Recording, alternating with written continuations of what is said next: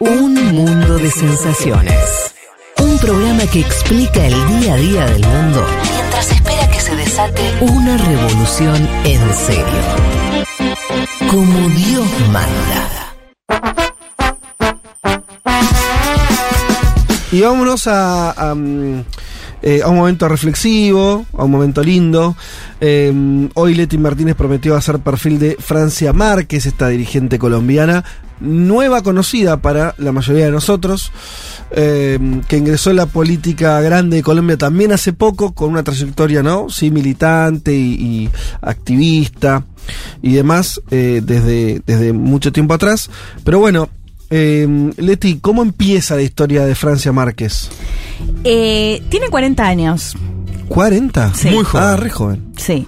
Nació en, y esto me parece que es muy importante porque va a definir gran parte de, de su carrera, en el municipio de Suárez, en el departamento del Cauca, en el. Pacífico colombiano. Eh, En bueno, un lugar rural. Sí, nació en 1981 y se va a dedicar justamente a las actividades económicas tradicionales, si se quiere, que tiene que ver con la agricultura y con la minería artesanal. Esto lo va a hacer desde bastante chica, eh, si mal no recuerdo, creo que algo de los 13 años, ¿no? Que ya empieza eh, a trabajar. El Cauca es uno de los estados más pobres de Colombia. Digo esto para darle también un marco. Sí. Es como eh, nacer en el nordeste brasilero, ¿no? En un punto. Claro. Claro, por eso ella, digo, va, va a construir gran parte de su carrera desde el lugar en, en el que viene y a quienes eh, representa, ¿no? Eh, bueno, va, les decía, se va a dedicar sobre todo primero a estas eh, actividades, después en, en la adolescencia va a ser madre soltera, algo que también la va a marcar, de Mm. hecho esto lo va a contar muchas veces, eh, digamos, en, en sus distintos discursos, ¿no? De las dificultades, además económicas, el hecho de, de, bueno, de haber sido madre soltera y en la adolescencia. Y también fue Yo no sé, perdón, al margen, ¿eh? pero eh, desde que soy padre, cada vez que escucho la frase madre soltera, Sí. me recorre un, un- un hielo por el cuerpo y digo, ¿cómo hacen? Sí. Porque yo no soy ni madre ni estoy soltero y me cuesta. Sí. Eh, Realmente, o sea, es, debe ser eh, una situación muy angustiante, muy, muy compleja. Eh, tenés que sobreponerte a muchas situaciones. Es muy difícil. No, ni siquiera puedo imaginármelo. Ahora que estoy más cerca de imaginármelo. Sí, y, y suponiendo que en, además en pobre, nuestro caso, claro, con Ah, un contexto no, de una familia que apoya, digo, Total, ot- total. otras circunstancias. Total. Y, y adolescente, ¿no? Que eso Claro. me parece ot- otro tremendo dato.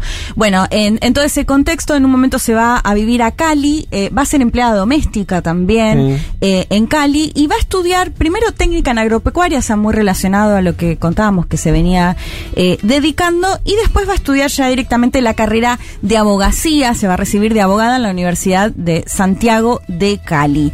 es una fuerza interior tremenda. Tremenda, de hecho ella, ella cuenta, ¿no? Que no quería seguir trabajando como empleada doméstica, que bueno, que por eso se dedicó a- al estudio.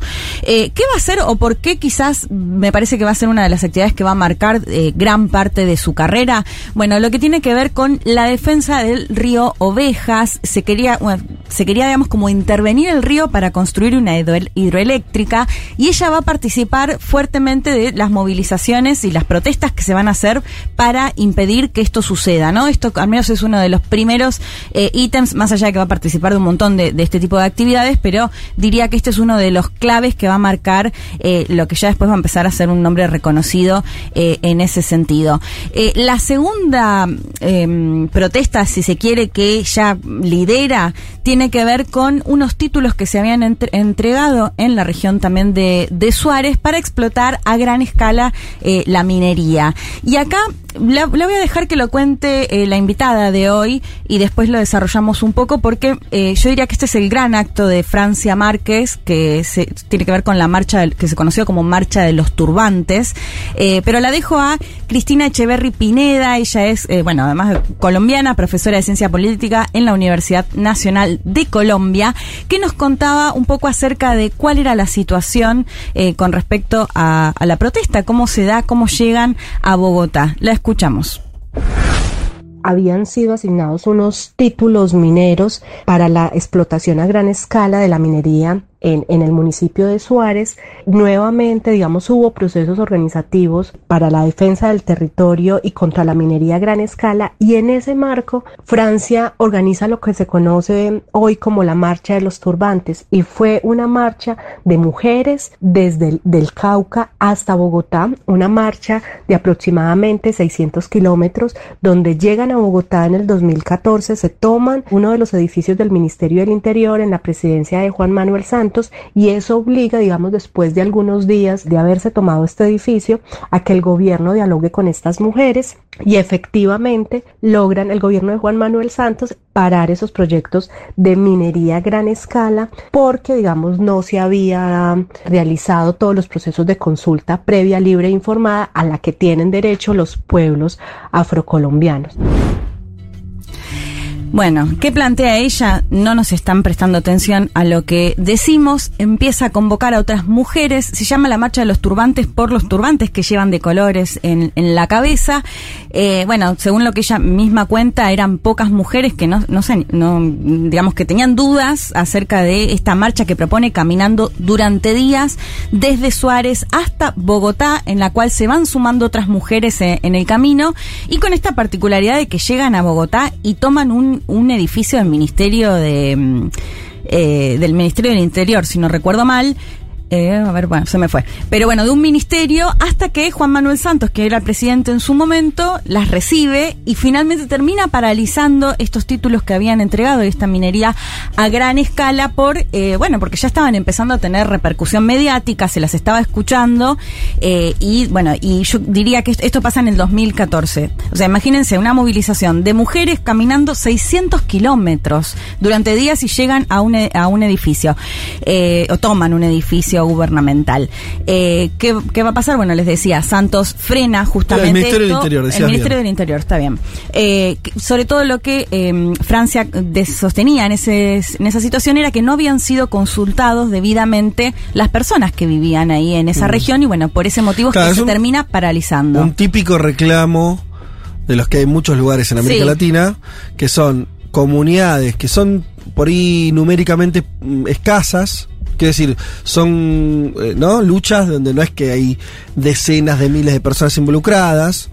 Por ahí es una comunidad chiquita sí. o varias, pero de, de, una densidad poblacional en general eh, baja, pero que es su tierra, entonces colisiona el derecho de, de ellos y, y, y, los que viven eh, en esos territorios con inversiones a gran escala de empresas, en este caso mineras. ¿no? Es, es algo que se repite mucho, sí. en Argentina hay un montón de casos y siempre se discute, ¿no? Bueno, ¿qué pesa, qué derecho pesa el de la comunidad de decir si se hace o no la inversión, el del país o del Estado Nacional o, o el país como un todo? Bueno, es un debate importante, sí. no resuelto además no, por la política. Igual acá por una cuestión, digamos, ya legislada, mm. se tenía que consultar a esta población. No, no, y esto no se había llevado adelante, entonces eso, digamos, le, le, sirve a Francia para ir y lucharla por ese lado.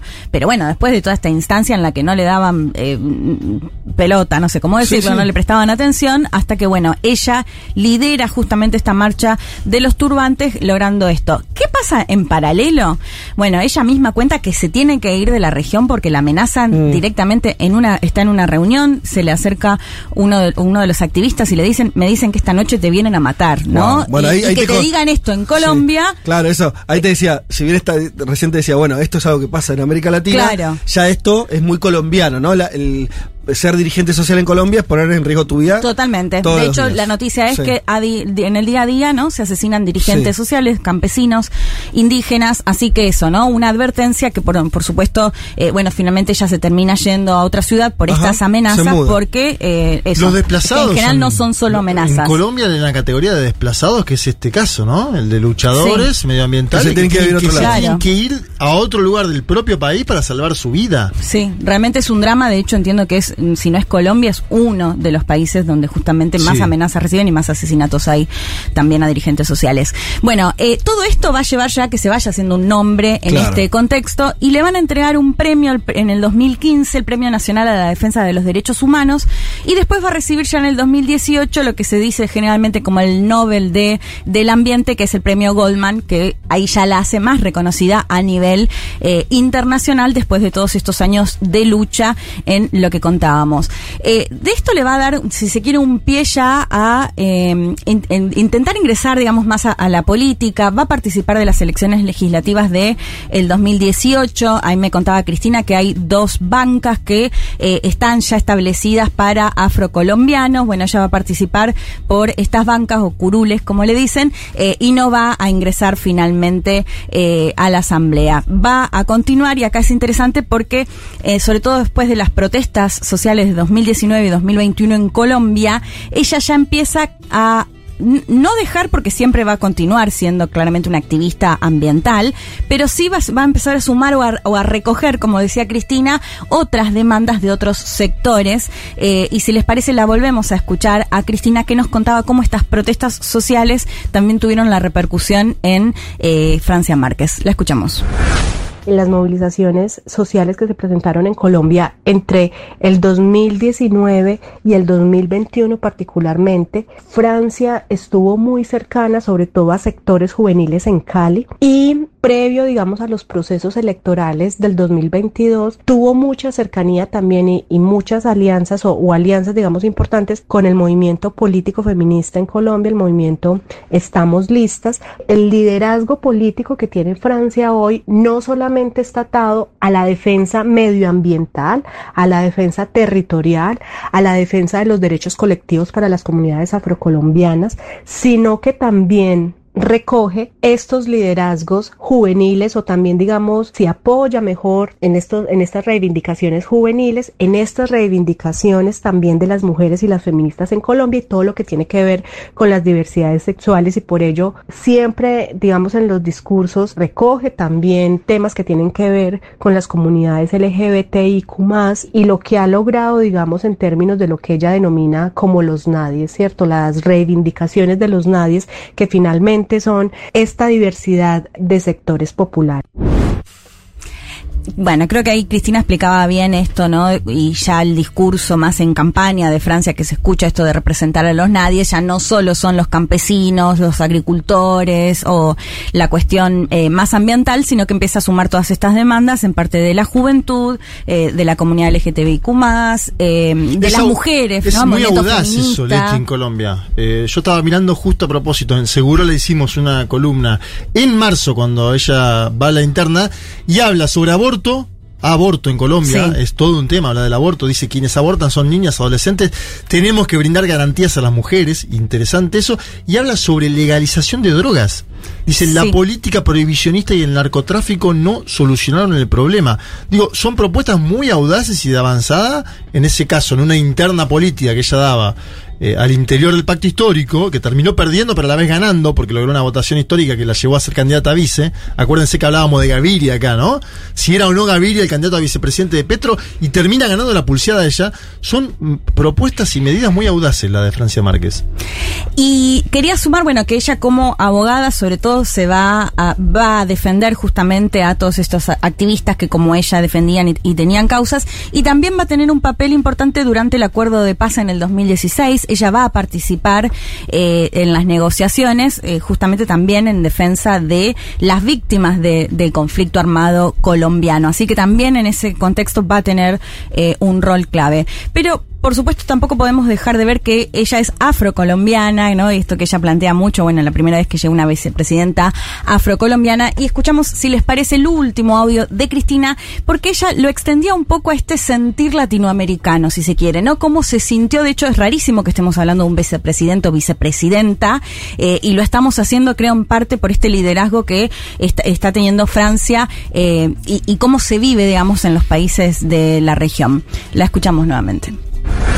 Francia Márquez recoge primero una trayectoria de movilización social en Colombia afrodescendiente que de hecho logró, digamos, precisamente esos derechos colectivos, que se creara la Ley 70 de 1993, producto de la Constitución de 1991, donde se le reconocen esos derechos colectivos a las comunidades negras. Y Francia lo que hace es recoger esos liderazgos previos, ¿cierto? Estos liderazgos afrocolombianos no nacen con Francia Márquez. Hoy, sin duda, es la figura más visible y tal vez la figura más visible que ha tenido, digamos, esta comunidad eh, en los años recientes pero ella es producto también de unas movilizaciones, unas reivindicaciones y unos logros previos de las comunidades afrocolombianas. Igualmente, el movimiento afrodescendiente en América Latina tiene unos procesos de movilización transnacional muy importantes donde hay conexiones entre estos activistas y por eso, digamos, en América Latina, las comunidades afrodescendientes y particularmente el movimiento afro-latinoamericano, siente también, digamos, como propio la llegada de Francia Márquez a la, a la vicepresidencia en Colombia.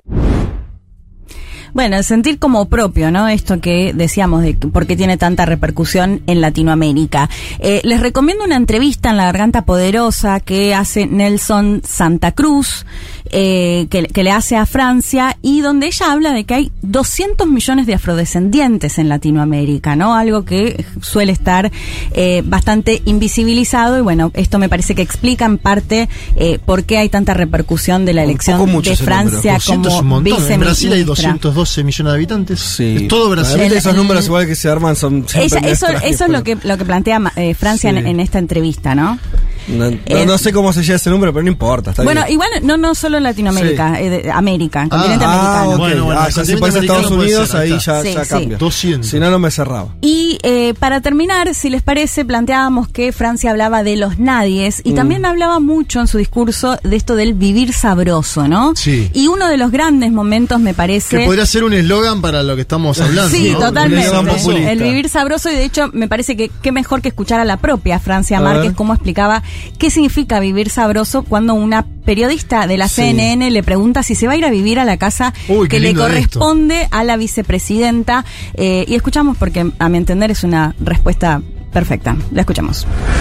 Mi pregunta es si usted se va a mudar a esa casa que queda una cuadra al occidente del Palacio de Nariño o si eso no hace parte de lo que usted denomina vivir sabroso. Pues no creo que vivir sabroso se refiera a tener una casa. Yo hoy gracias a Dios tengo una casa digna, ¿no? Sí, y entonces si creen que porque soy una mujer empobrecida ya porque me dan una casa eh, presidencial ya estoy viviendo sabroso, están muy equivocada.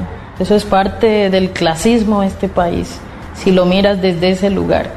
Y te invito más a reflexionar qué significa el vivir sabroso para el pueblo negro en sus entrañas de nuestra identidad étnica y cultural. Se refiere a vivir sin miedo, se refiere a vivir en dignidad, se refiere a vivir con garantía de derechos. Entonces cuando me colocas que voy a vivir sabroso porque voy a ir a la casa vicepresidencial, seguramente estás muy equivocada no mucho para acotar a lo que responde Francia Márquez, ¿no? Cuando la periodista le hace esta, esta pregunta, ¿no? Y bueno, tildándola, me parece claramente de clasista por creer que una afrocolombiana va a vivir en una casa de, lujo o va a tener mm. una, una casa. Así que bueno, me parece que muchas expectativas genera qué puede ser, eh, cómo puede ser su rol como vicepresidenta, que asume el 7 de agosto, ¿no? ¿Asumen en Colombia? ¿Agosto? Sí, sí, bueno, la primera semana de agosto. de agosto, eh, ya Ese domingo. O sea que a partir del 7 de agosto empezamos a escribir ya la historia de. Bueno, no me quiere decir, qué dificultad va a tener todo esto, ¿no? Sí, sí, sí. Votas con, hay, ya bien, llegan y ganan, pero después hay que gobernar. Y el menos optimista, sí. Y, eh, El argentino menos optimista. No, no, ¿sabes lo que, sabes lo que, lo que, no, no es que sea poco, creo no ser poco, poco optimista, sino que me parece que estamos en un momento muy complejo donde se hacen, pensé en Colombia, hicieron, eh, eh, es la primera vez que gana la izquierda, esto lo hemos dicho mucho, en la historia del país, obviamente que es un cambio importante, ni que hablar de que alguien de la trayectoria de Márquez llegue a la vicepresidencia, te omite, o sea, no hace falta agregar mucho más, que decir, esa vida ¿no? Sí. Eh, no llegaba ni a, ni, a la mitad del camino que ya hizo ella. Entonces, eso obviamente que siempre ya es, producto de, alegría. siento una distancia entre lo que se declama, en términos, lo que se, se reclama más que se declama, y las herramientas que después van a tener para transformar la realidad, quiero decir. Eh, hay una, la distancia siempre es grande entre una cosa y la otra. Mm. A veces uno siente que todavía más grande. Uno, por ahí con, con lo de Colombia, ¿no? Ya lo hemos hablado acá, la designación de quién va a manejar la economía, los límites que eso va a tener, que son lógicos, son Sí. límites mm, eh, lógicos. Bueno, un poco como lo- cuando hablamos de Chile, ¿no? Y la llegada de Gabriel Boric. Sí. Claro, hay algo ahí que se parece. Chile y Colombia, aparte, son los dos Sí. países junto a la Argentina que más, donde más se ha depreciado la moneda este año, ¿no? Hay una cosa en los dos países también, que es pensar. Son dos países que lucharon para allá donde está. Ajá. Tanto Colombia como Chile tuvieron explosiones sociales. ¿No? Hubo algo ahí que para mí. Yo sé lo que más le asigno valor más que a las personas, por más que sean Francia Márquez. Lo que más valor tiene para mí la política es cuando la sociedad dicen, che, por acá no, basta, salen, se cagan a trompada con la cana, ponen muertos. Bueno, eso es serio, no se hace todos los días. El temor es, cuan- es que eso no los conduzca a un avance. ¿se entiende? Sí, sí, claro. Eh, hacer todo eso y que después el resultado sea eh, problemático, sea menos. Eh, no sé, todavía que- queda mucho por ver. Incluso el propio Boris es una administración que empezó. la de Petro en Colombia ni empezó. Ojalá, ojalá. Pero bueno, es como. Hay otra cosa que, que me parece que lo- para volver a, Francia, a ver cómo lo viste, Leti, de- me llevo de todo lo que contás, lo, que trajiste, es una líder social con una hoja de ruta impresionante en términos de vida, eh, de, su vida, de lo que construyó. Al mismo tiempo lo que parece es como de, de- reclamos que son de, de muy eh, territoriales, que me parece que debe haber un desafío ahí, que deben estar pensando, intentando, es cómo volvés eso de mayorías. ¿Se entiende? ¿Cómo, cómo lo volvés? Bueno, es- ah, volviendo al populismo, una de las claves de los populismos es que, esto es lo que decía la CLO, ¿no? Articulaba demandas diversas y las convertía, ¿no? En, en una demanda más global. Y, y entonces, bueno, claro, ahí tenés un programa de, de gobierno, una dirección. ¿Cómo, ¿Cuál será eso? ¿Qué, es lo que arma, se armará eso en Colombia?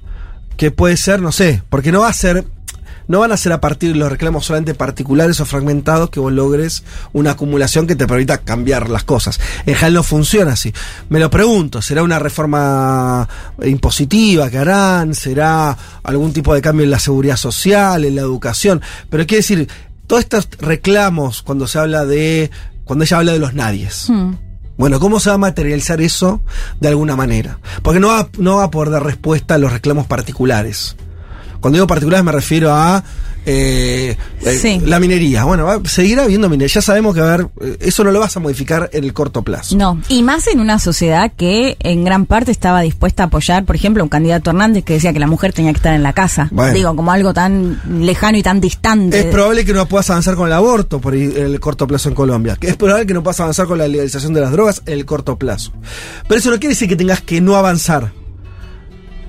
¿Cómo- ¿Cuál va a ser el filtro? ¿Por dónde va a pasar todas esas demandas para tener un camino en el cual avance? ¿Se entiende lo que estoy tratando Sí, de sí, decir? sí, totalmente. Eso tiene que materializarse de algún, en alguna vía. Lo mismo vale para Boric, ¿eh? Sí. Digo, bueno, ¿qué va a hacer el gobierno? ¿Qué- ¿Cuál va a ser su sello? Tal vez no sea las, la- todas las cosas que querían los componentes de la alianza, pero tiene que haber algo que te lleve a algún lugar. Todavía no está eso, ¿no? ¿Me equivoco? Digo, me, me suena que eso no está claro. ¿Cuál es? No, no está. me no parece que es el drama que vivimos un poquito. Cuando yo hablo de la distancia me Sí, refiero a eso. plasmarlo, en definitiva. Es- En plasmar lo que va a ser distinto a lo que se pedía, pero tiene que, bueno. Sí, eh, ¿qué Bueno. es vivir sabroso, no? ¿Cómo, me, ¿Cómo- cómo, haces sí. el vivir sabroso? por lo menos en los próximos dos años. Entonces que la gente sienta, Sí. ah, va y por cuando, acá. Y cuando ves esto, lo de la, la pregunta de la periodista, y ves qué dificultad puede llegar Bueno, a ver para que finalmente muy- se claro. plasme el vivir sabroso, como lo plantea Francia Márquez. Bueno, preguntas que quedan. Eh, buenísimo el perfil entonces de Francia Márquez. Nos acerca un poco más a la biografía de quién va a ser dentro de días nomás vicepresidenta. Viene a la Argentina de antes. ¿eh? Va a ser una gira latinoamericana y viene a la Argentina antes de la posesión. Será bienvenida entonces en nuestra patria. Ya volvemos. Culture Rock. Culture Rock. Culture Rock.